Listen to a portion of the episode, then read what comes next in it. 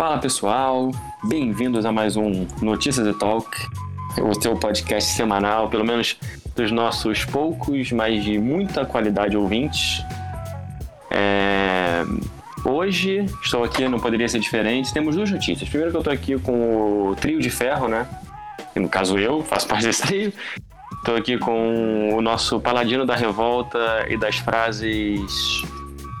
Discursos com, com frases de, de, raiva e de muita revolta e muita indignação. Eronite. E aí? Estou aqui também com a nossa especialista em microbiologia, medicina, virologia e tudo aquilo que significa ciência, Mariana. Ei, já saíram as bombas do Líbano?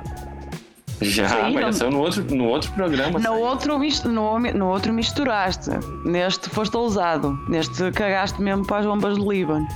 Não, é que você já não fala mais disso, isso são águas passadas. Ah, olá pessoal. E tô aqui comigo, Renan. Olá. É, pessoal, bom aqui é comigo, bom. é muito bom. É, eu tô, eu tô sempre comigo. Mas o que eu quero dizer aqui hoje, que é o que importa, é que é um. Hoje a gente comemora um marco simbólico. Nosso programa chega a 10 episódios. Esse é o episódio número 10. Então, uma salva de palmas pra nós. Aí. O Alex estava a ter palmas também ao longe. Ele conseguiu participar em tipo 2 do 10. Sim, ele tem quase o mesmo, a mesma participação do, do Guga Noblar. Do Guga.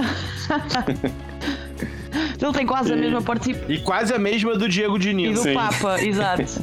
Ele tem quase a mesma. E pessoal, essa semana temos pelo mundo notícias boas.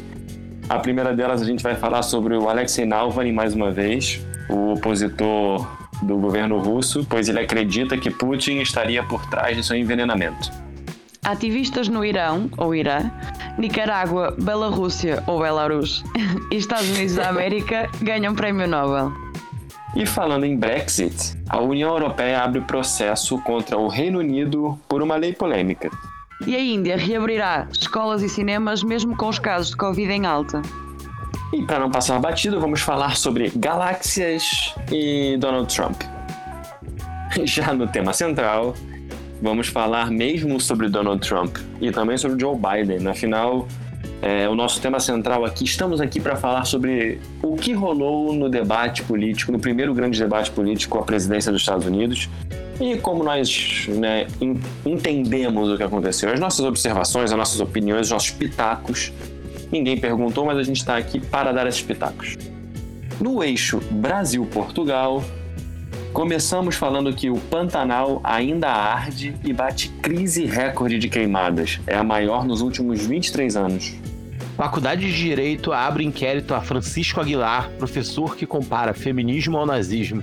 Cássio Nunes é cotado por Bolsonaro para ser novo ministro do STF e causa revolta em, em parte do seu eleitorado. Buscas avançam e dos 17 imigrantes foragidos de Algarve, oito já foram capturados. É, e para não passar batido no eixo Brasil-Portugal, vamos falar sobre Crivella e também sobre Portugal com 5G ou 5G. E aí, pessoal, vamos pro programa? Estão prontos? Tem que ser, né? Uhum. Bora lá. e nas nossas notícias pelo mundo, começamos com Alexei Navalny, o opositor russo acredita que Putin estaria por trás de seu envenenamento.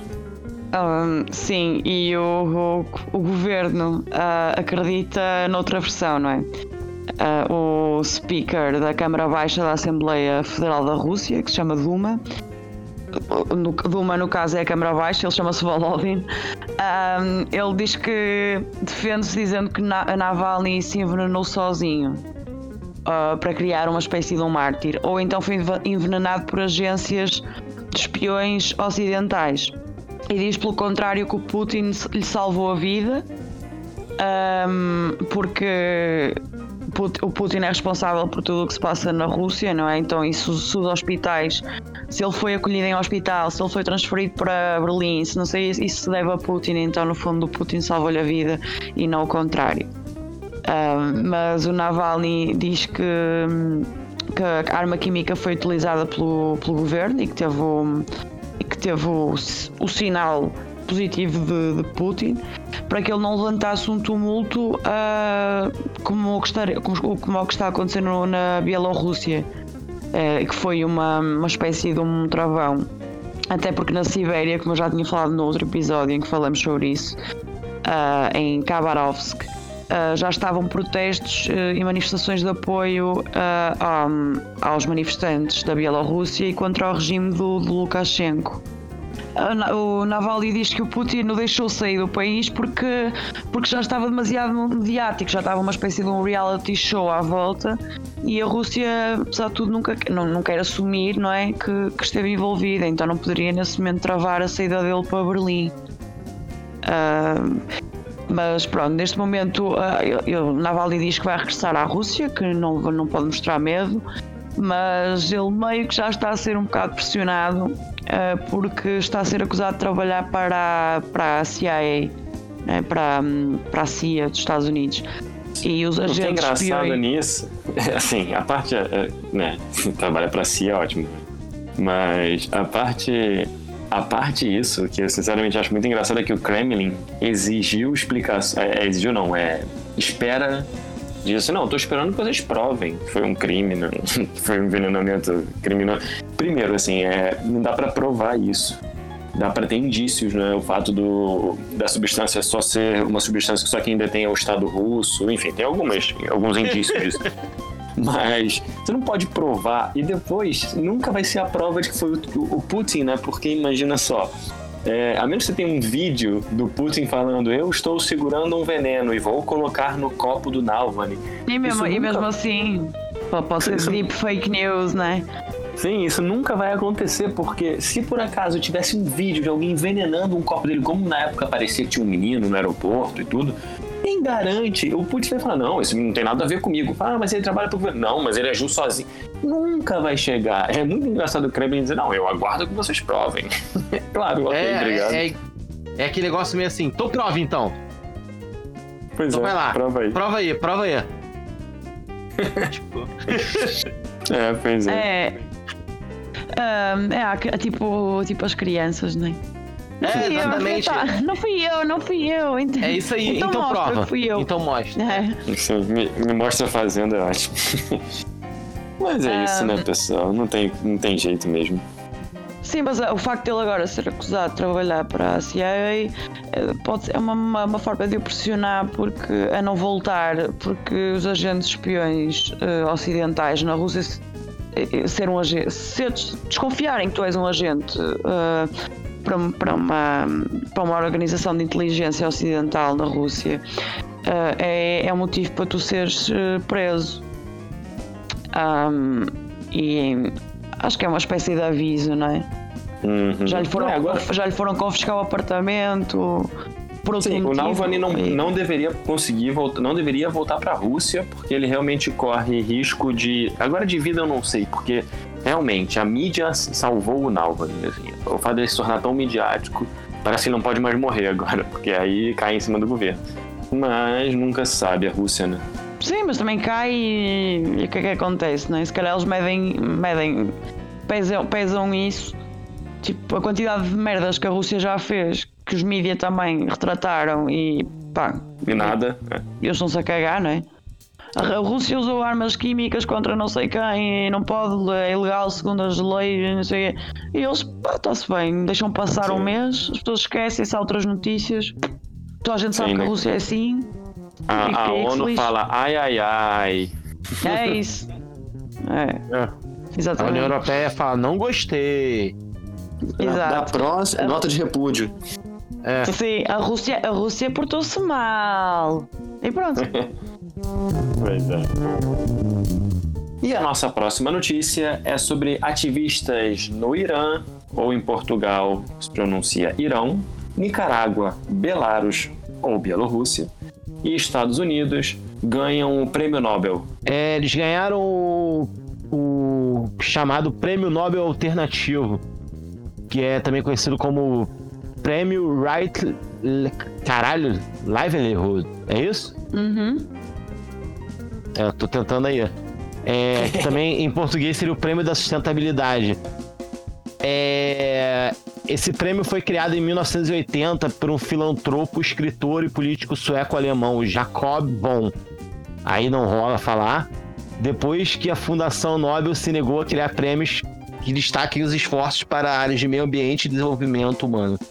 Os militantes que ganharam foram a militante ecologista em defesa dos direitos indígenas da Nicarágua, Lori Cunningham, e o bielorrusso Alex Bia... Caralho, galera. Vai, quer que eu tente essa? Eu Pô, não dá, os nomes não dão. Cada, cada um, cada nome é, tem um jeito de falar, tá ligado? Sim. Tirando o Brian, que é o mais fácil. então vamos lá. A nicaragüense é Luri Cunningham. Ren. Tá, isso aí Ren. foi. É, é, Ren. Ok. O bielorrusso vai ser um desafio aqui, vamos ver. Alex Bialyatsky. Bialyatsky. Bialyatsky. Obrigado, Mariana. Alex Bialyatsky e a sua ONG em Vyazna. É, a advogada iraniana é a Nasrin Sotoudeh, acho. e o americano é o Brian Stevenson. é, o Brian é o mais tranquilo, pô. Brian vai Sim. de boa. Brian vai.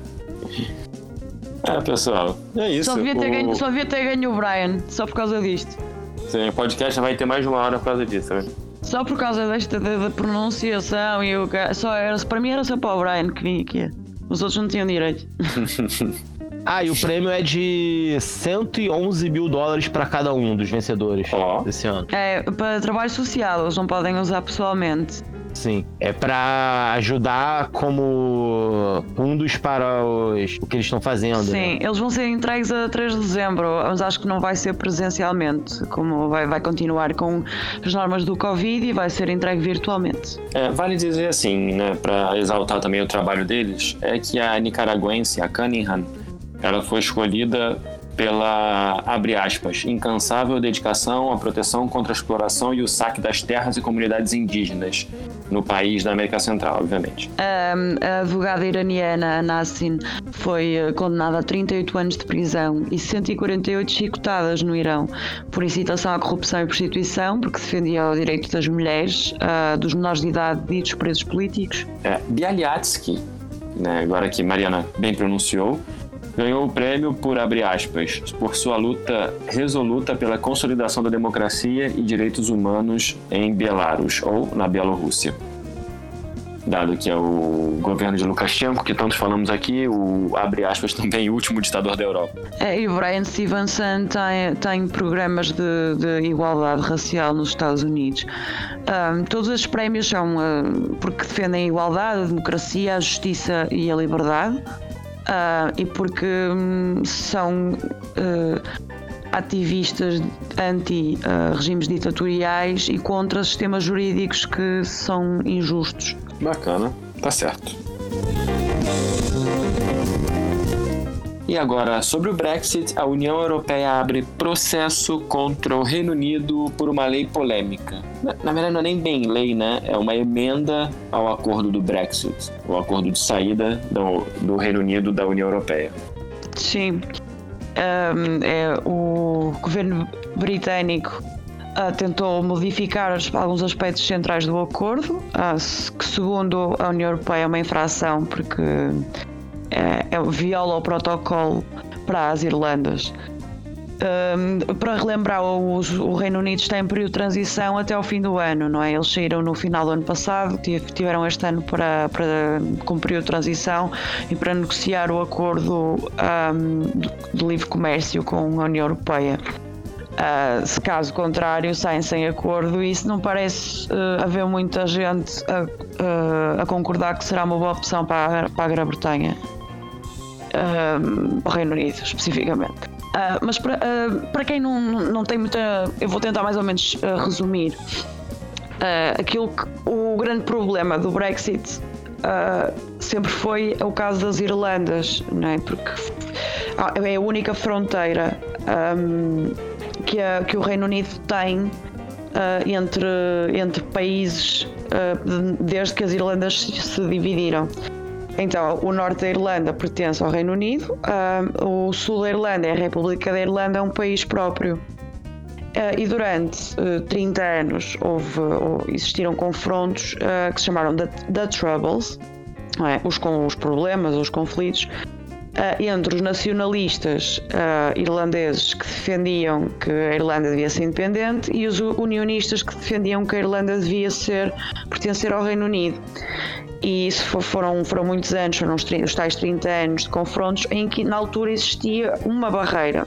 Um, uma hard border, eles chamam assim, entre a, a, parte que era anexada ao Reino Unido no norte da Irlanda e o resto da Irlanda. Existia uma barreira militarizada, uh, onde, onde existiram muitos, a maior parte dos conflitos por parte do, do IRA, que era, que era a guerrilha nacionalista, e portanto isso só terminou com um acordo em 98 em que se declarou que os irlandeses, na parte do norte que estava anexada, poderiam reter as duas nacionalidades, irlandesa e, e da, do Reino Unido, e que no futuro poderiam votar para se juntar à República da Irlanda. Isso foi conhecido como o The Good Friday, Friday Agreement.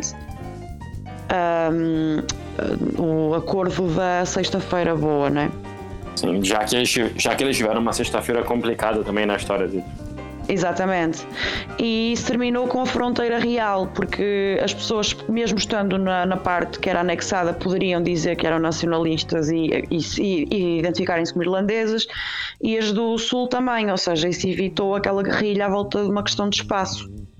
Quando aparece o Brexit eh, e é passado, o que acontece é que estão, estão a dizer, tem, tem, três, tem três questões ali, é que é, ou como a República da Irlanda se mantém na União Europeia, ou eles deixam a, o, no caso o Reino Unido deixa o norte da Irlanda para trás e mantém-no dentro da, da basicamente abandona para, para, a União, para a União Europeia deixa o livre mercado com, com a Irlanda. Mas aí os, os unionistas, né, as pessoas que sentem que são do Reino Unido e que estão no norte da Irlanda, iriam ficar abandonadas pelo próprio país que escolheram ou então uh, eles decidem voltar a meter ali uma barreira, mas isso pode reincendiar os problemas todos que as Irlandas tinham. A verdade, a verdade é que é um problema sem solução. Não já se, inclusive foi um dos entraves na hora do Brexit, o que, que ia ser feito né, quando a, a foi a Theresa May, não foi? Theresa May, foi, foi a Theresa May tentou fazer sim, assim, sim. sucesso seus acordos. Depois foi pro Boris Johnson, que aí já também não é que também tenha muito muito que fazer, só simplesmente ele só grita. E, e não, não, tem, não tem. Quem é que, quem é que sabe o que, que vai ser feito entre as Irlandas? Porque é um país só. E, e o que? Você precisa, como é que vai ter uma fronteira ali? E as cargas de comida que vão de, de A para B? E, e, os caminhões vão passar como? Os transportes? E, e a pessoa que importa tem um negocinho e importa, sei lá, pequenos grampos para fazer alguma coisa numa fábrica. Não dá, não tem, não tem não, mas isso, mas isso, mas, mas, isso já estava, já estava resolvido, não é? Supostamente com o acordo que tinha entrado, por isso é que o Brexit finalmente foi aprovado. Né? Que eles tinham feito mais ou menos um acordo de uh, ok, um, a Irlanda do Norte fica é pertence ao Reino Unido, mas fica ligada ao mercado interno da União Europeia. Então pode manter fronteiras abertas com a Irlanda, com a República da Irlanda, uh, mas também não fica abandonada, no sentido em que continua a pertencer ao Reino Unido. Uh, o problema agora é que uh, o novo acordo viola esse trade uh, da Irlanda. O novo acordo quer ficar com a Irlanda do Norte num mercado interno britânico, eles chamam Internal Market Bill, que é o que eles passaram que eles próprios, quando estavam na, na, na House of Lords, né, na Câmara dos Lords, alguém disse: Mas isto não viola o princípio, não sei o quê, não, não é contra aquilo que nós nos propusemos e nos comprometemos. E foi basicamente: foi género, é, mas, mas passaram. É, é, é, é ilegal o que estamos a fazer, mas passaram. E. Um, e um, pronto, a União Europeia respondeu, é? respondeu com a, Ursula von der Leyen. Foi, ela foi muito, muito, muito breve naquilo que referiu. Disse só: vamos, vamos avançar para a primeira instância. Uh, isto eventualmente será para ir para o Tribunal uh, Europeu. Ah, vocês têm um mês para, para recorrer, para dizerem alguma coisa, voltarem atrás, fazerem o que quiserem, nós estamos a dar o primeiro aviso, não é? Uhum. Um, porque realmente eh, a própria, para a própria União Europeia, a partir daqui fica um bocadinho difícil trabalhar mesmo na, na base da confiança, não é? De um, de um estás a lidar com um governo que se compromete a uma coisa e depois revoga e renova sabendo que está a fazer que está, que está a violar um princípio básico. E é, o governo cria uma lei para burlar aquilo que tinha sido acordado, né? Sim. E quer dizer, isto era, isto era parte, uma parte fulcral do, do Brexit. Era, havia três pontos fulcrais. As Irlandas eram um deles. E, e na questão do, do deal ou no deal. E saindo, se eles quiserem levar avante que a Irlanda, o norte da Irlanda fica com o Reino Unido e não têm acordos com a União Europeia, eh, saem provavelmente com, sem, sem deal, né? sem acordo, e isso, segundo os economistas, será mais, superior a três vezes pior do que, a, do que a pandemia em si fez com o Reino Unido, ou seja, vai ser uma crise muito grave que se pode esperar a seguir. É. E o argumento do governo é que eles precisam proteger o mercado interno britânico. Uhum. Sim, então não saísse da União Europeia também, né? É. Ai, ai. Vamos pra próxima, vai, chega. E agora vamos falar sobre a Índia, pois o país reabrirá escolas e cinemas mesmo com casos de Covid em alta. É, o governo da Índia autorizou nessa quarta-feira, dia 30, a reabertura de cinema e escolas a partir do dia 15 de outubro. É, eles estão na quinta fase de desaceleração da pandemia. Quer dizer, desaceleração da pandemia não, né? Desaceleração da. Sei lá, abertura das coisas fechadas no máximo. Porque desaceleração não tá rolando lá não. Segundo os últimos dados oficiais, a Índia atingiu esses dias mais de 6 milhões de casos, com 80 mil novas infecções registradas em 24 horas com total de o total de mortes já chega perto de 100 mil. E o Ministério do Interior da Índia deu sinal verde para o retorno das aulas. É, embora eles deixaram esse, a decisão real para o governo regional e, e os pais têm que autorizar por escrito que os alunos vão participar da aula. Tipo, lavo minhas mãos, né? Uhum. Basicamente é assim, tá rolando a pandemia, tá decidido que as escolas vão reabrir, mas se você levar o teu filho pra escola, a culpa é tua. Uhum. Uhum. o, uh, o caso da Índia, uh, supostamente, supostamente, alegadamente, será pior ainda do que o que parece. Uh, porque um, fizeram-se análises uh, sorológicas em agosto que mostram que um em cada 10 indianos com mais de 10 anos uh, foi exposto ao vírus. Um, e um, estava que é, mais nas áreas urbanas pobres, sobretudo as pobres, mas nas urbanas em geral, mas isso demonstra que a Índia pode ter tido mais de 60 milhões de pessoas infectadas e não 6 milhões, ou seja, 10 vezes mais do que números oficiais. Um, claro que assim, este exame tem, uma, tem um, uma, um senão. Um, que é, o exame é para coronavírus, não especificamente o SARS-CoV-2, né? ou seja, a pessoa pode ter tido contacto com o coronavírus, embora também coronavírus não seja propriamente uh, uma salmonela, não é? não é uma coisa que seja assim tão fácil de andar a contactar, mas é mas há esse, esse, esse pequeno à parte aqui, mas ainda assim 60 milhões é um número, claro que eles Expressivo. são Uh, mas, mas pronto, é assim, a Índia estava numa, tá numa balança difícil, não é? Porque, porque simultaneamente eles são das, da, o segundo país mais afetado do mundo, dependendo né, depois dos dados, podem ser o mais afetado do mundo, mas uh, também são o país com, com, a, com a economia mais afetada do mundo. E eles durante quatro anos estavam-se a manter entre as três e as quatro economias mais crescentes e de repente são a mais afetada, não é? 200 milhões de, 200 milhões de pessoas uh, estão em risco de pobreza, portanto. Para quem acompanha o Atila nos, nos canais que ele divulga informações sobre a Covid. Para quem não sabe o que é o Atila, é um, é um, um biólogo, um virologista brasileiro que tem feito um excelente trabalho cobrindo a pandemia pelo mundo mesmo. E ele já tinha sinalizado sobre o problema da Índia. Ele falou: quando começar É, as cidades são muito concentradas né, cidades principais. Tem muita gente, então para espalhar o vírus é uma coisa ainda mais, mais rápida, mais fácil. as condições de higiene muitas vezes não são as ideais. E, e, ele já tinha alertado: olha, quando isso começar a ir para as cidades menores, vai ser um caos. A Índia vai estar com um problema seríssimo, porque as pessoas desses lugares aí sim não vão ter o que fazer. E mal ou bem está acontecendo. Né? Pois eles tiveram. Eles tiveram outro o problema que, consequente, que como isso como chegou às, às grandes cidades, espalhou-se rapidamente. Uh, houve lockdown, dezenas de milhões de indianos perderam instantaneamente o emprego, como perderam o emprego e ficaram com medo de não ter comida, uh, fugiram para as uh, zonas rurais de onde as famílias provinham.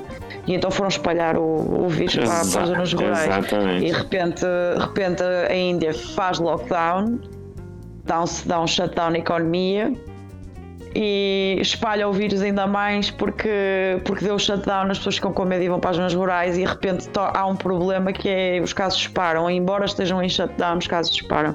Então eles realmente têm uma situação muito problemática para resolver. É, vamos torcer pelo melhor. E para não passar batido pelo mundo, a nossa primeira notícia é que seis galáxias são observadas em uma teia, uma espécie de teia de buraco negro supermassivo.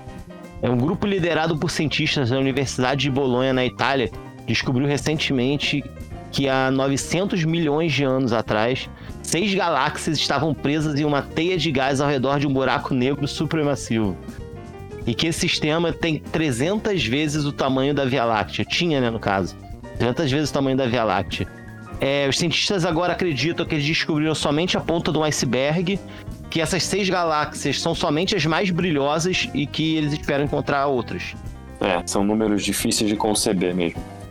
E por fim, Donald Trump e Ivanka testam positivo para Covid-19.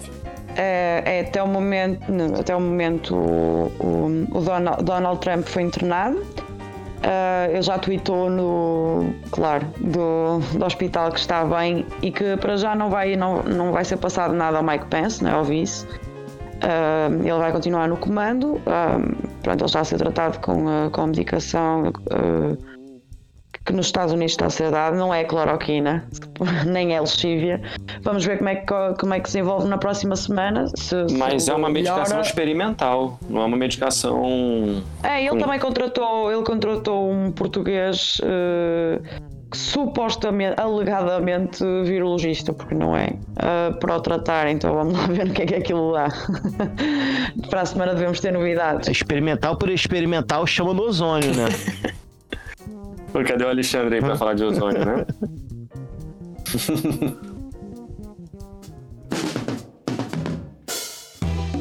e no nosso tema central, o primeiro debate para a presidência entre Donald Trump e Joe Biden. Vamos falar absolutamente todas as nossas impressões, fazer comentários aquilo que aconteceu.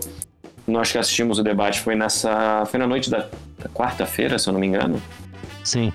E, e, rende, rende bastante assunto aqui. Dinho, faça as honras. O que, que você achou do debate aí? Vamos lá. Que, que bagulho horroroso, que debate horroroso, cara. Que sofrimento assistir aquela porra, cara. Não fui só eu que achei posso, isso, não. A CBS fez só, uma. Posso dizer, ah. eu posso dizer só aqui os dados. Houve uma interrupção por minuto. Uh, o Trump cortou a fala do Biden 77 vezes. Uh, o Biden 22. Uh, pronto, é só para é só para acrescentar não, isto forçadinho. Foi... Cara, a, a, piada, a piada de tiozão pronta que eu tava ouvindo esses dias é debate boca, porque o bagulho foi ridículo. Debate boca. É, tipo, é bem piada de tiozão mesmo, mas é real o negócio. Sabes o que é que eu senti? Eu, eu senti que estava com, com três janelas do YouTube abertas ao mesmo tempo, sabes? Uhum. E o som tá, o som estava a vir de várias coisas, porque era assim impossível que tivesse havido um, de uma cena só. Tipo, era tanto barulho, né? Tanta interferência, que assim, pá, eu devo ter aqui um vídeo por trás que eu não desliguei, né? Cara, depois do debate, eles fazem aquelas pesquisas, né? Quem ganhou. Que na verdade, para mim, não faz sentido algum, né? Quem ganhou um debate é muito escroto. Que aí vira é. uma guerra e o debate fica uma merda por causa disso. Vira, vira, um vira uma tentativa de ganhar debate, né? É, exatamente. Mas Aí eles continuaram a pesquisa e perguntaram qu- quanto você se incomodou com aquilo, né? Se foi bom pra você, se foi ruim, se valeu a pena ter visto. Cara, 69% falaram que aquilo não adiantou de nada. O negócio foi horroroso. E com certeza o resto era só trampista do Proud Boys que ficou feliz porque ele foi- eles foram protegidos. Por acaso, estranhamente, estranhamente, a comunidade latina gostou do- da prestação do Trump no debate, segundo as sondagens. Cara, qual o sentido alguém conseguir gostar daquilo, cara? Não, mas e, e a comunidade latina, não é? Não sei se calhar porque eles também se interrompem todos na. Não é aquela coisa latina de se interromper ao jantar. E, eh, pá, porque é a única que dá vitória a Trump, 66%. Ahm, as sondagens mais favoráveis, a mais favorável ao Biden é da CNN, que dá 28% só para o Trump. Mas todas elas dão, uma, uma- dão vantagem ao, ao Biden, 63, 48. Ahm, mas a comunidade latina em particular dá a vitória, parece dar a vitória ao Trump no, no debate. ah, estranhamente. Ah, mas há- há- o, o- que, o que as sondagens pós-debate dizem. Ah, eles, eles estão dizem- acostumados mais com novela, né? Eles podem ter assistido como se fosse uma novela. Sim, e, é- Porque real foi bem midiático mesmo, né? Foi bem novelão a parada. Pá, se bem que uma novela tem um roteiro, não é? Tá, as pessoas não se interrompem uma por cima da outra constantemente. Ah, depende. Depende do núcleo. Mas a. Sim, mas é como tu disseste, o debate não alterou muito a decisão de votos eh, nas pessoas que estavam indecisas, isso não parece. Há uma ligeira in- inclinação para o Biden nos indecisos depois de verem o debate, mas não é, não é nada especial.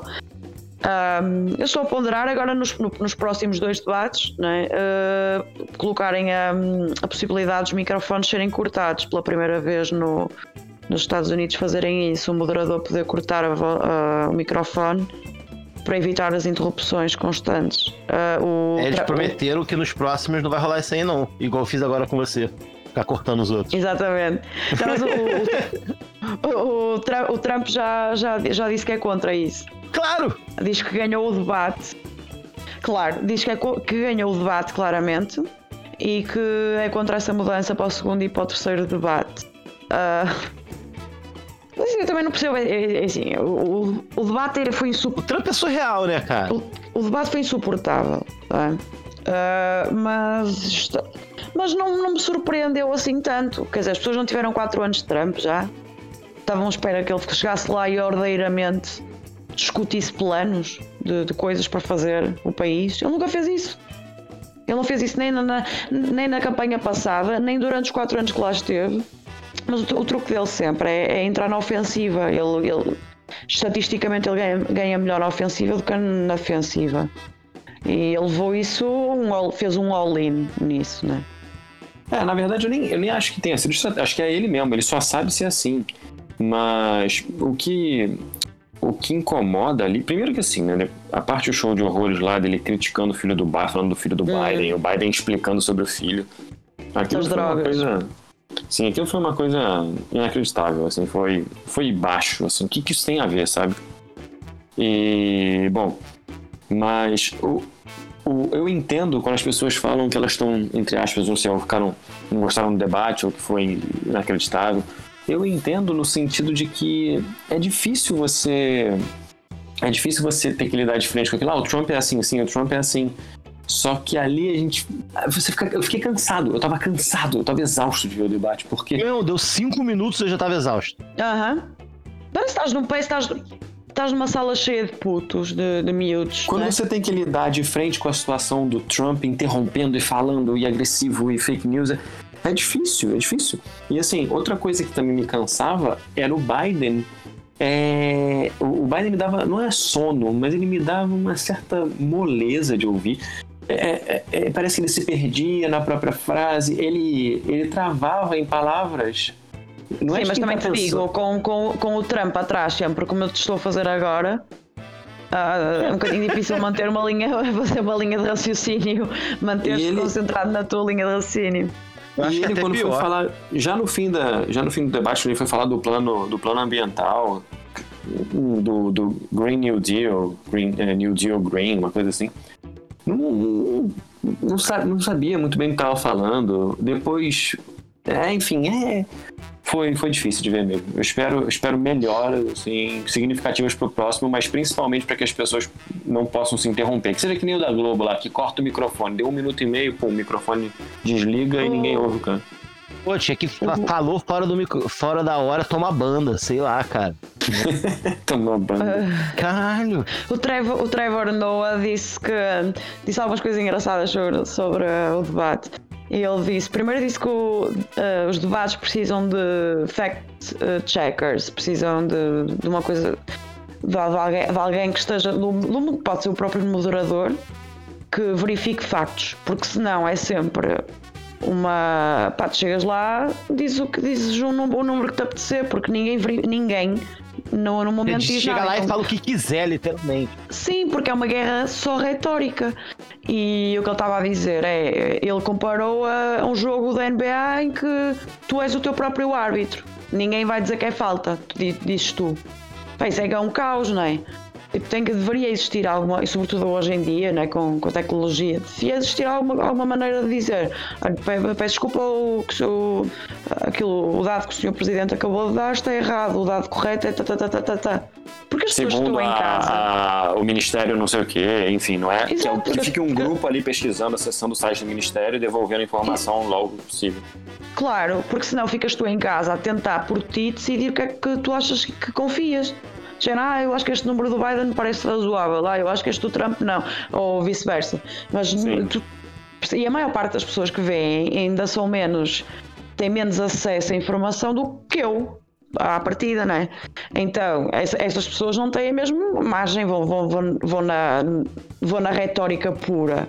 Não é? Sim, sem, e, sem contar já... que os números muitas vezes eles não têm que parecer, né? às vezes os números não parecem, eles só são mesmo. Exatamente, uhum. mas não, quer dizer, em, dois, em 2020 não conseguem ter realmente um fact-checker, uma coisa ali para, para verificar, porque senão realmente chegas lá e dizes: Não, mas morreram, estão a falar dos pretos, mas morreram não sei quantos brancos. Não. Quem é que vai verificar? Eu sei, eu não sei, não é? E se eu for uma uhum. pessoa uh, que está a ver aquilo em casa e, e já, já tem uma tendência para, por exemplo, para ser, para, para ser racista ou supremacista, ou se aquele número eu engulo aquele número, porque eu quero acreditar naquele número. Uh, eu acho que devia realmente. Até ver as notícias que checam os dados já passou batido há muito. Uhum. Às vezes aquela ali é a única, é a única vez que o cara vai ver aquilo, né? Sim, ele vai ah. esquecer até a informação que recebeu, mas vai ficar com a ideia de que é os pretos estão exagerando, por exemplo. Sim, sim, sim. O Trevor, o Trevor Noah fez uma piada que ele disse que o Trump interrompeu mais do que o Kanye West numa sala cheia de Taylor Swift. Um, e eu vi outro comentário engraçado, este não é do Trevor Noah, mas foi alguém que comentou no YouTube que pôs uma coisa a dizer quem é que perdeu o debate uh, e escreveu os Estados Unidos da América. Um, realmente, por amor de Deus, que vergonha alheia, não é? Aquilo ser um, um debate presidencial foi um dos foi um dos debates mais que, pobres. O que é que vocês acharam? O que é que vocês acharam do Chris Wallace, do moderador? O que é que vocês acharam do, da prestação dele? Cara, achei que ele teve dificuldade, foi difícil. Mas inevitável, né? Na parte que ele conseguia mas... falar, eu acho que dava de boa. Só que ele não controlou, não deu para controlar. É incontrolável, cara. Trump é incontrolável. Pois é, então, é. eu tenho uma eu tenho uma opinião de que e, o que me parece, tá, é que ele tem um respeito pela autoridade até grande. Então ele fica muito relutante em ser mais duro, seja com o Biden ou com o Trump. No caso das interrupções, eu acho que ele demorou muito para agir. E uhum. o Biden, é, não sei, quer manter aquela postura a la Hillary de ser mais educado e de é, enfim, não, não, responde, é, não responder à altura, entre aspas, porque não joga aquele jogo do Trump. Mas para algumas pessoas isso aí deu um ar de fraco para ele, né? Sim, mas no entanto, acho que pior do que o, pior do que o ar de fraco. Se bem que ele, se bem que ele até se passou. É, mas pior do que o ar de fraco, eu acho que dá, dá a oportunidade do Trump falar o tempo todo. Então é o Trump quem fala até quando o Biden fala. E eu não sei se isso é bom pro Biden, sinceramente. É verdade. Mas eu acho, eu, eu acho que eu acho que também não é mau. Uh, porque também porque, porque foi para o exagero. Porque assim, eu acho que quando tu, quando tu falas muito num debate, à partida dás uma, há uma sensação de domínio, não é? A tua voz é mais ouvida. Uh, mas eu acho que quando, e quando falas pouco, dá uma sensação de que tu estavas menos confiante, não é? E que te deixaste hum, engolir pelo, pelo oponente. Uhum. Mas quando tu falas demais, é como quando alguém se- tu perguntas a alguém onde é que tu foste e a pessoa começa a falar demais, dá-te uma sensação de suspeita. Eh, o falar demais dá, dá aquela sensação também de, de, de que tu estás pouco confiante e que começas a te. Ah, não sei se isto faz algum sentido, mas eu acho que retoricamente, quando é em exagero, ah, já não passa uma sensação de domínio, passa um bocadinho o contrário. Eu acho que depende. Se você estiver se defendendo, sim, mas se você estiver atacando, você pode falar o quanto você quiser, que você ataque sem parar. Se você estiver numa posição agressiva, eu acho que isso aí não vale tanto. Você pode ficar agressivamente falando infinito e vai parecer que o, o cara tá acuado e você tá só indo pra cima, sabe? Eu tenho, eu tenho uma Ah, opinião um sim, pouco sim, mas- diferente.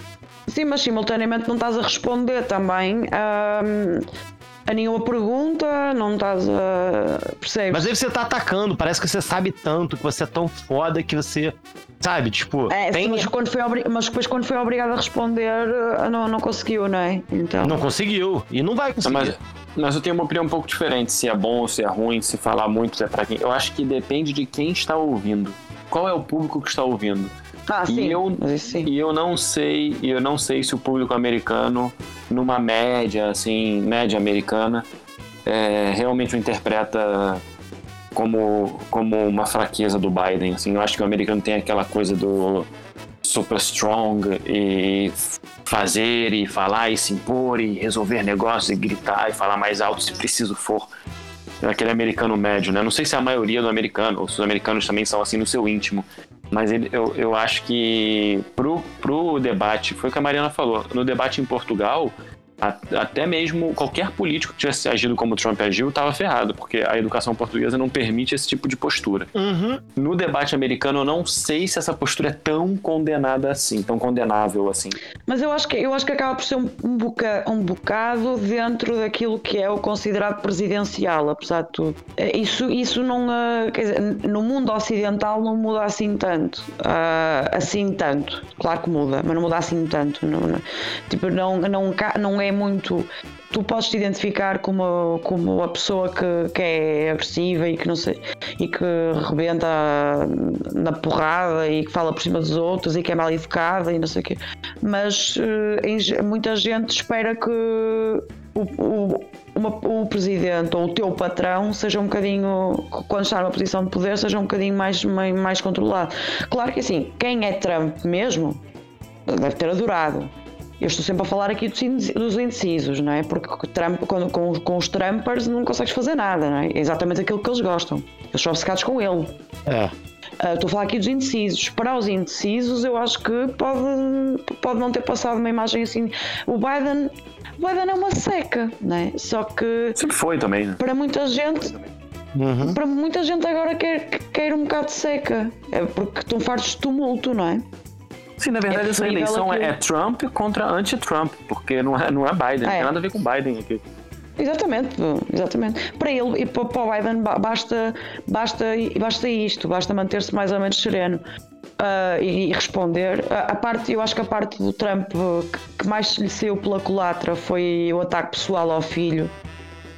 Ah, e o Biden olhar para a câmara e defender o filho, ah, dizer que tem orgulho no filho porque ele, porque ele conseguiu superar o problema da droga. Eu acho que isso aí já é uma coisa que toca ao público americano. Uhum. Ué, até porque qualquer pessoa que teve qualquer problema de droga ou teve alguém na família com esse problema, com certeza assim, ali empatizou com o Biden imediatamente. Exato. Mesmo. Eu acho que a maior parte das pessoas aí empatizou com o Biden. Ah, porque é um ataque sujo e ele respondeu de uma maneira comovente. Ah, pá, depois houve, alto- houve a parte dos Proud Boys, não é? Que agora a Amazon preview a venda, não sei se vocês viram, de Que t-shirts e roupa que tenha, que, yeah, que tenha o stand back ou, or stand by por causa da.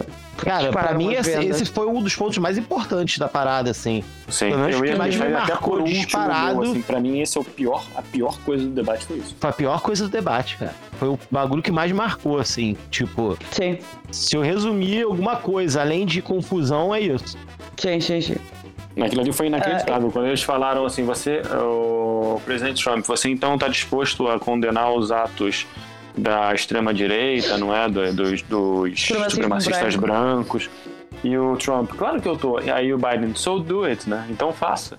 E o Trump, faz, faz, fazer o quê? O que, que, que vocês querem que eu faça? Querem, querem eu que f- f- não vou falar, eh, então vou falar da esquerda, que a esquerda cria mais problemas que. Não, não, ele ainda falou assim: quem são os grupos? Aí eles falaram os Proud Ah, Boys. Aí ele falou: assim, Proud name- Boys, name- name- stand yeah. back and stand by. Stand-by. É, é, é assim, é, é, man, é mantenha-se à espera, não é, não é parem, sabe? É, é, é tipo assim, aí. Dá a segurada que tô esperando, tá ligado? Sim, stand-by é, é um, é um pedido de um general pra atacar em breve. Por enquanto, É, não, é. stand-by. Não, não, é, não é pare, não é stop. Não, é dar uma segurada. É o- Aham, E, stop é e, fal- coisa, e, e e, e, eu- e aqui uma cena que é independ- independentemente do que ele uh, diz. Ele foi-se enterrando, não é? Ele ficou, ele ficou nessa parte, porque ele ficou nervoso, ficou tenso, uh, porque foi apanhado naquela esquina que ele que queimar para ele, não é? Porque ele não Quando eles falaram so do it, foi checkmate, assim mesmo. Exato. So do it. Do? Ah, o gajo tentar ali rodear. Name, name, names, name, name uh, uh, give me names, né? Como quem? Diz-me diz nomes, quer ver o que é que vocês querem que eu julgue aqui.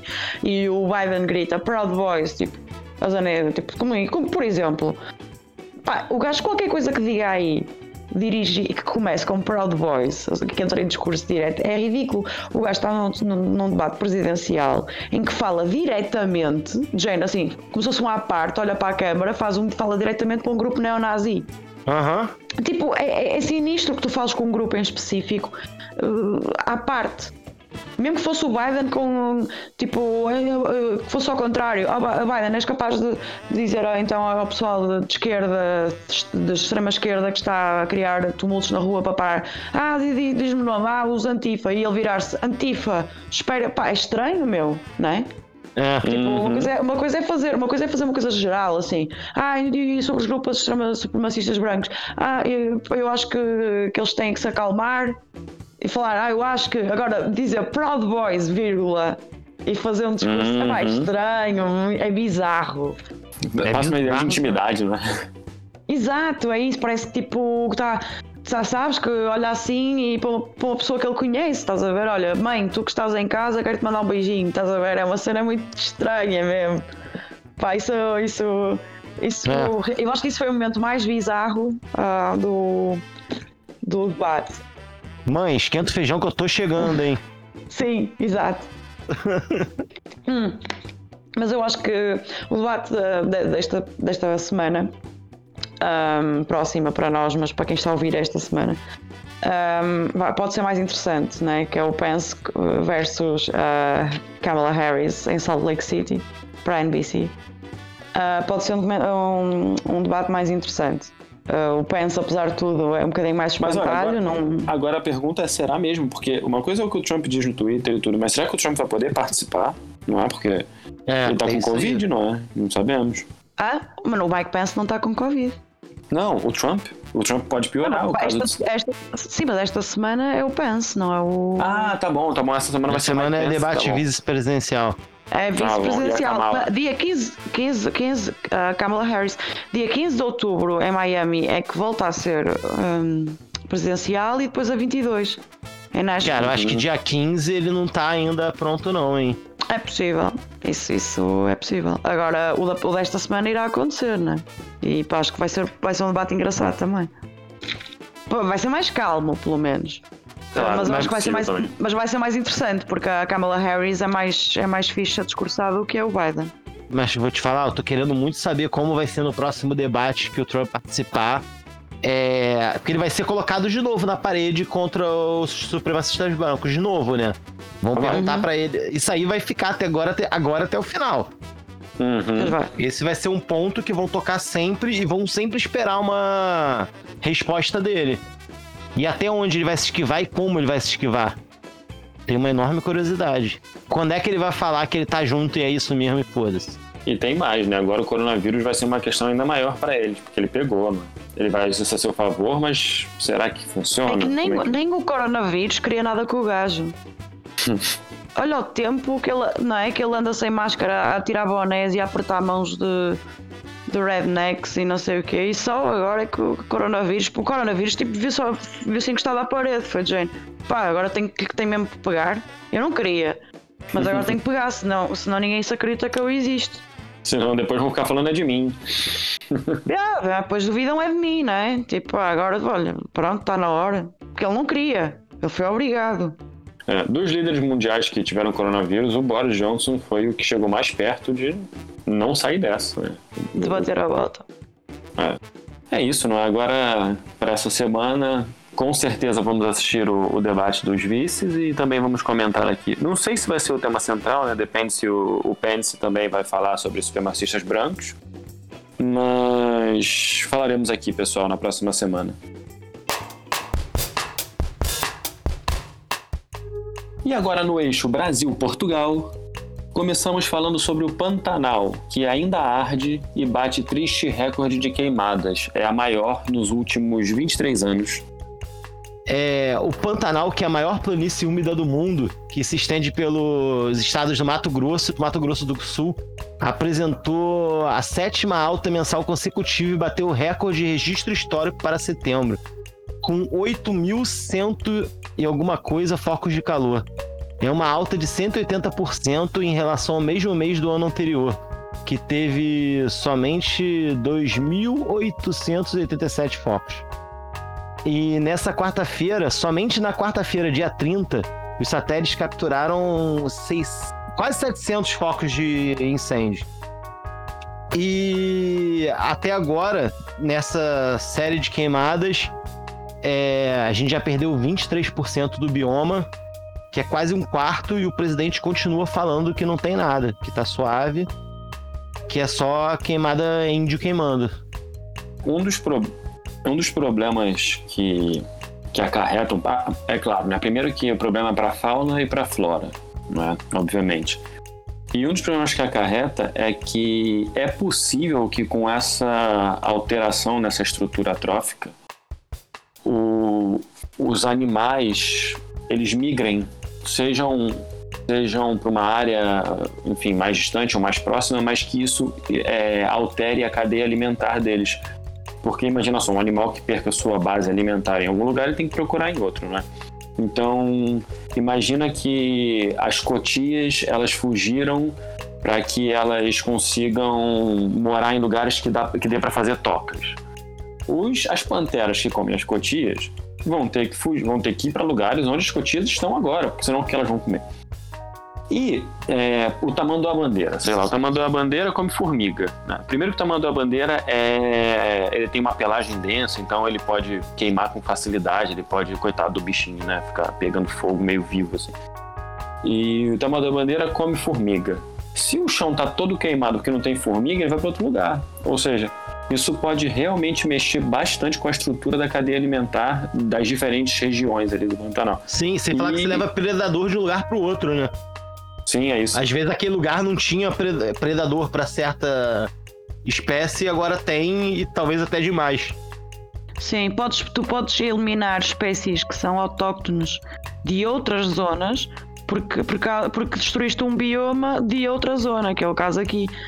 Porque podes, podes sem querer começar a, a, a reposicionar, eh, lá está, predadores uh, em zonas em que, que não, não têm na cadeia alimentar aquele predador e isso depois destrói uma outra cadeia alimentar e um outro ecossistema. Exatamente. Muda tudo.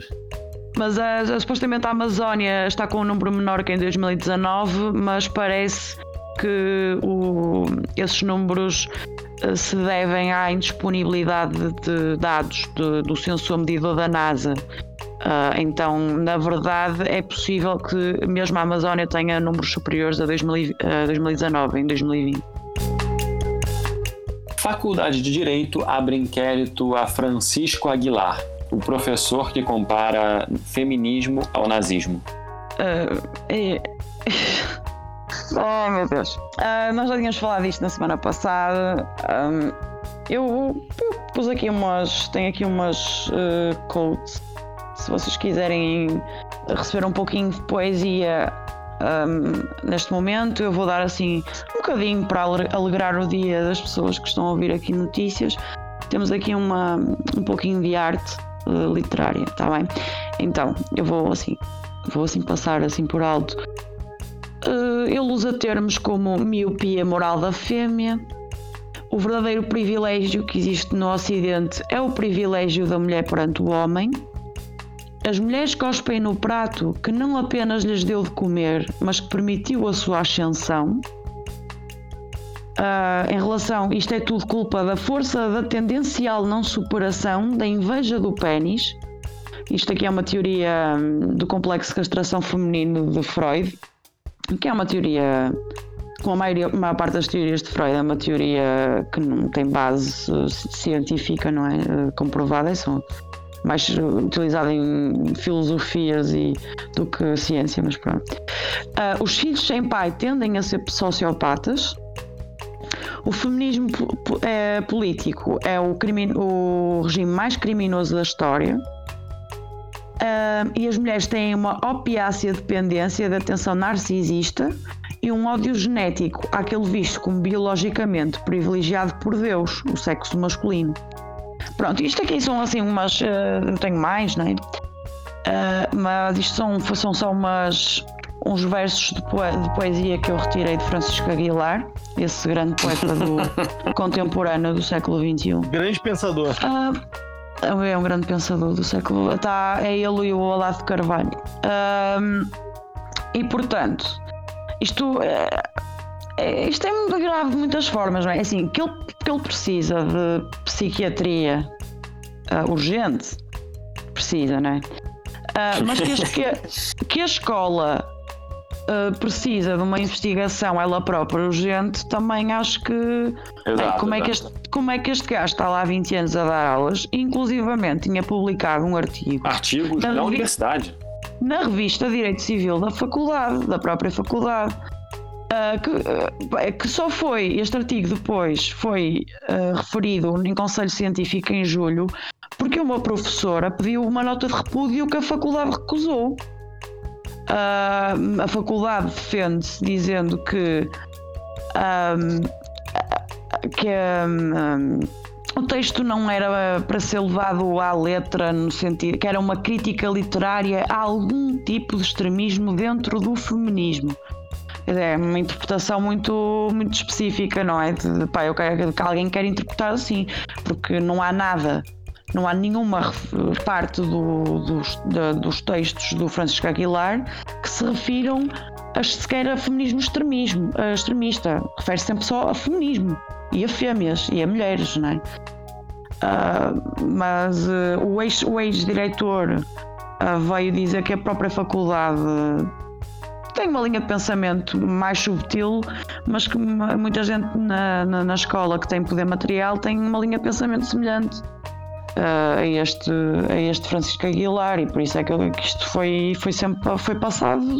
É, não me parece um acidente, não me parece que não viram, me parece que mais ou menos concordam mesmo. Ah, deixa, tá, tem, ele tem alguma razão, não sei o quê, e é hum. isso. É, um, um, tipo, o tipo de texto que, que é um texto que promove o ódio, nesse caso misógino, não é porque promove o ódio à mulher é, que passa não é um texto que é, não é um blog, sei lá, é, é, é a revista da universidade. Ou ninguém lia também, né? Mesmo assim, aí, aí alguém leu, vergonha alguém de falar. alguém, alguém leu em algum é, momento. É possível que... Cara, sério, não é possível que não tinha... Se nego lia isso, não é possível que não tinha aluno muito puto antes do professor, da professora tinha, falar alguma tinha. coisa.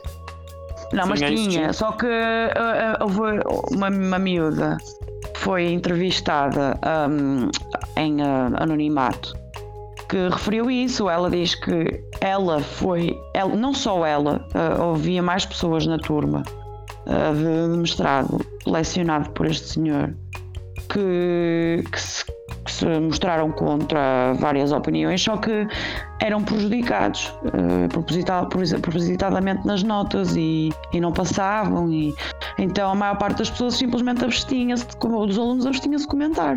Cara, se, se, esse, se isso se a gente tem registro dito escrito, imagino que ele não falava em aula. O tipo de comentário que ele devia fazer, ele devia ser nojento, cara. E o que ele não falava quando um aluno ia falar com ele em particular, assim, por causa de algum exame, alguma Porra. coisa. Porra! Alguma aluna, né, principalmente. Imagina o desdém desse cara. É, é absurdo. É Isto é, isto é, isto é ficção científica do, do pior possível. Né? Século XXI na Universidade de Lisboa. Estamos a brincar. Aham. É orwellismo quase. Cássio Nunes é cotado por Bolsonaro para ser o novo ministro do STF. Dinho, eu tenho certeza que essa notícia é tua. A é, indicação surpreendeu bastante e gerou uma revolta entre bolsonaristas que subiram uma hashtag maravilhosa que é Bolsonaro petista. e antes de eu falar dessa hashtag, logo depois os próprios bolsonaristas, outros bolsonaristas subiram a hashtag fechado com Bolsonaro. Isso é muito louco. Isso é muito. É de tantas É, pra- formas. É, é- eu, eu não sei nem se eu comento agora da hashtag ou se eu continuo a notícia, porque Primeiro fala sobre o Cássio Nunes, vai, depois vamos para para hashtag. é, o, o Cássio Nunes tem um, um perfil mais parecido com o Gilmar Mendes, Dias Toffoli, Landowski, é, que eles são consider- cons- é, considerados como garantistas, se eu não me engano, não é isso? Sim. Hum. E eles, eles são ministros que, que criticaram as prisões preventivas, excessivas, conduções coercitivas. Então ele meio que tá jog... é um cara que vai jogar, segundo os bolsonaristas, contra o que eles querem, né? Sim, é importante dizer assim, olha, o Cássio Nunes, ele, ó, primeiro assim, né, a nível de currículo, ele foi formado em Direito pela Universidade Federal do Piauí e especializado em Direito Tributário na Federal do Ceará e tem mestrado em Direito Constitucional na Universidade Autônoma de Lisboa e doutorado pela Universidade de Salamanca da Espanha. O Cássio Nunes, em 2011, foi, ele entrou para o TRF, para o Tribunal Regional Federal, na, na, e foi escolhido pela Dilma na época. O que aí explica também parte da, da revolta dos, Do dos Bolsonaro petista. dos, dos, do, dos- do, do pessoal da direita com essa escolha. O, ele também fez parte da, da OAB, que em tese é um grupo comunista, segundo a direita. Ele já falou que um dos problemas na Venezuela eram os embargos que ela estava sofrendo e com, a, com o problema com, os petróleo, com o petróleo com os Estados Unidos. Também é um, um tipo de argumento que é chamado de esse- comunista quem Esse argumento esse no tipo- Twitter tava bombando. Esse aí. É, quem, quem tem esse tipo de leitura sobre, sobre o que acontece com a Venezuela e a leitura é essa, chamado de comunista.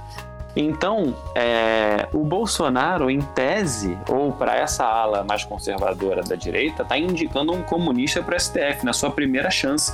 Sendo que o próprio Bolsonaro disse que ia indicar alguém, e aí, entre aspas, terrivelmente evangélico. Então, os evangélicos estão se sentindo traídos, o, o- a direita super conservadora está se sentindo traída, o, A expressão terrivelmente evangélico me parece muito certa. É, é né? incrível. Eu acho que devia ser um, um livro terrivelmente evangélico. E isso fez com que desencadeasse uma hashtag no Twitter, que é a hashtag Bolsonaro Petista. E onde pessoas dizem o movimento vem pra rua é o que mais tem publicado ali, né? É do- dos, dos líderes dessa hashtag. Uhum. Que eles têm dito que o Bolsonaro está o tempo todo infiltrado pelo PT e que ele está ali para manter o status quo da ditadura comunista na qual vivemos. E coisas do. Aí agora começaram a reclamar do Centrão. Uhum. Aí agora começou a pipocar o lance do. Ele se aliou ao Centrão igual o PT fez. Petista. O- os argumentos, assim, é muito difícil, não é? Porque tudo pode ser bom, tudo pode ser ruim na ótica desse, desses grupos. Agora, tudo que era bom antes já simplesmente virou ruim porque o Bolsonaro já não agrada mais. Então é importante dizer que a hashtag Bolsonaro petista, que tá aí, né, né, tomou conta do Twitter, eu achei que fosse uma ironia, uma brincadeira, mas não, tem gente realmente chateada com o Bolsonaro com essa indicação. Teve jornalista, cara, de direita falando que a partir de agora vai parar de passar pano e vai falar verdades. Só vai O trabalhar. Nando Moura, né? O Nando Moura falou Não, isso. não, não, Nando Moura não. Qual é o nome dele? É Felipe Moura Brasil. Felipe da- Moura, isso, desculpa. O da Jovem Pan. É, o Nando Moura já tinha se. Não, o Nando Moura já ralou tem um tempinho. Sim. O Constantino falou que foi o pior erro do governo Bolsonaro até então. Mas também tinha dito isso já umas duas ou três vezes. Ele disse isso quando o Moro saiu, disse isso quando o Bolsonaro fez outra, outra coisa. Ah, mas, cara, de certa forma, eu não posso julgar ele, porque, assim, o Bolsonaro tem a capacidade de cada vez fazer coisas piores. Sim, de fato, dizer que é agora é a pior coisa do governo até então. Mas que se ele tá sempre no pro, progressivamente, faz sentido. Pode ter sido a pior até então. Exatamente. Ok, uma pior até então.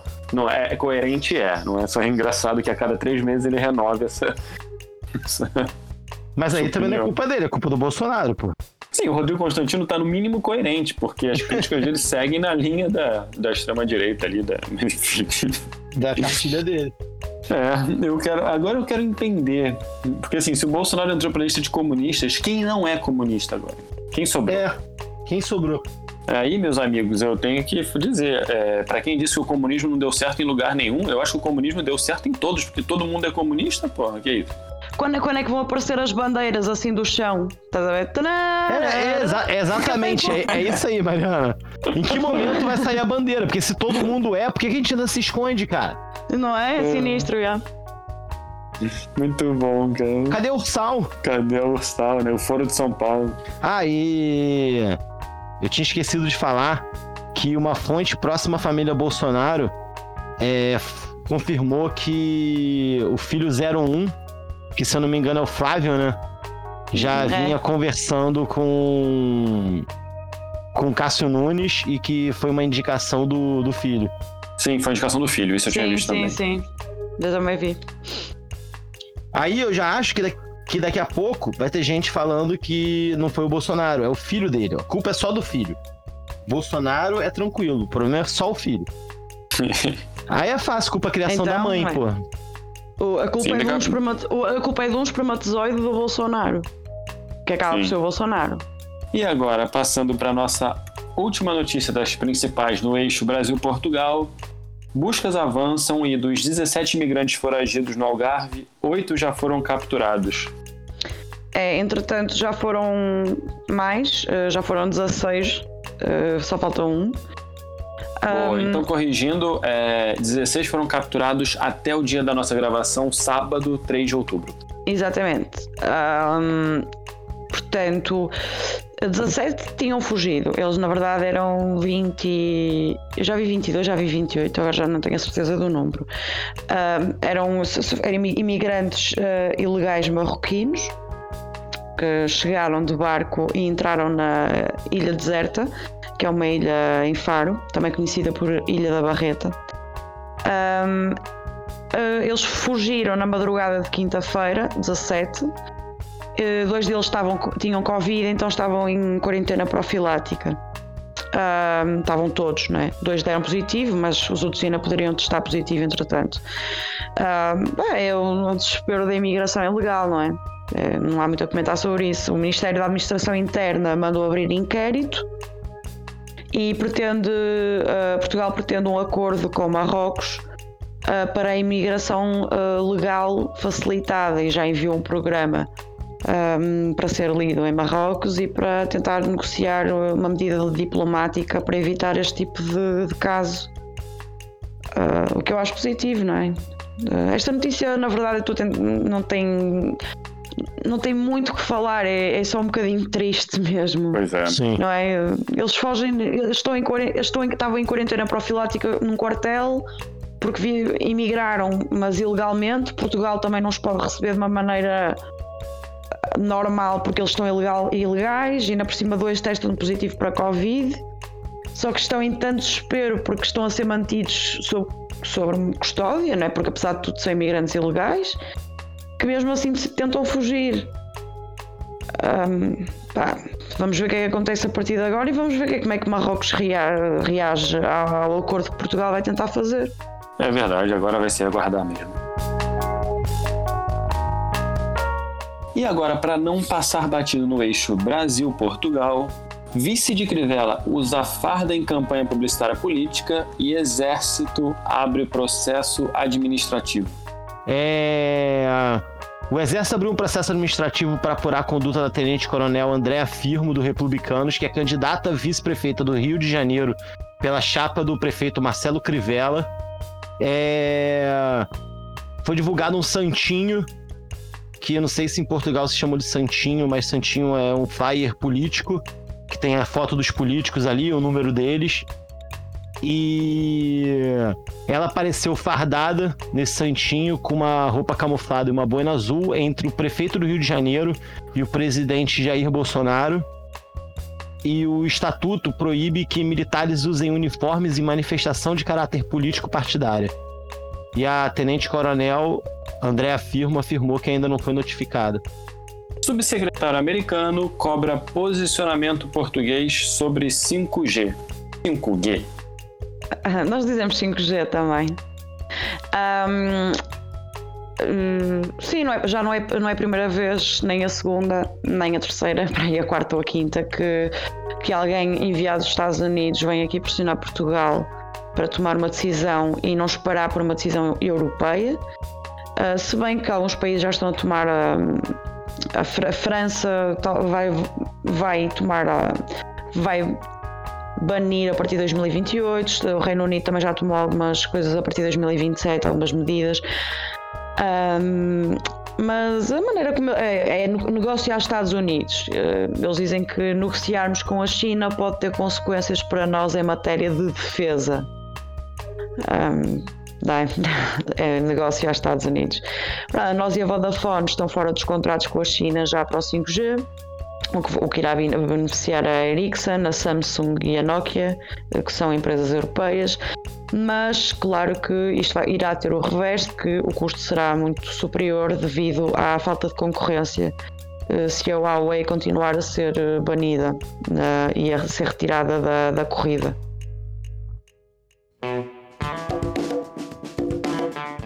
Nas nossas dicas culturais da semana, Mariana, faça as honras. Ora, a minha dica hum, é uma, uma curta-metragem, que eu falei dela esta semana com, com os amigos, uh, lembrei-me dela. Uh, não tem sentido nenhum a nível tempo, uh, de tempo, ela não saiu recentemente, ela saiu em 2000, mas na altura ganhou o Oscar de melhor curta-metragem de animação. É do Michael Dudok, chama-se Father and Daughter. Uh, e é uma curta-metragem que, que, que, que, nós estávamos que, que eu comecei a falar, estávamos a falar sobre a arte contemporânea e como algumas coisas estavam mais interessantes e essa curta-metragem de animação uh, que ganhou o Oscar tem a, a curiosidade de ter sido ser toda animada com pinturas a café, com borra de café e ela tem, não tem diálogo, tem apenas uma banda, uma banda sonora muito boa e é, é, sobre a passagem da vida. E a passagem da vida é, é referida, é feita com uma metáfora com bicicletas. Um, da menina com a bicicleta com o pai, depois a menina sozinha na bicicleta com as amigas, depois com o namorado, com os filhos. E fala sobre a passagem da vida e a morte. E é boa estar no YouTube completa e com boa qualidade Portanto, se, se quiserem ir ver, uh, continua a ser boa, embora já tenha quase 20 anos. É, Mariana, devo dizer que você já me mandou isso uma vez, é muito boa mesmo. Eu, na minha dica cultural, dessa vez eu vou. Eu, é, não tem nada a ver com os temas aqui, e não é uma, algo sobre riquíssimo conhecimento.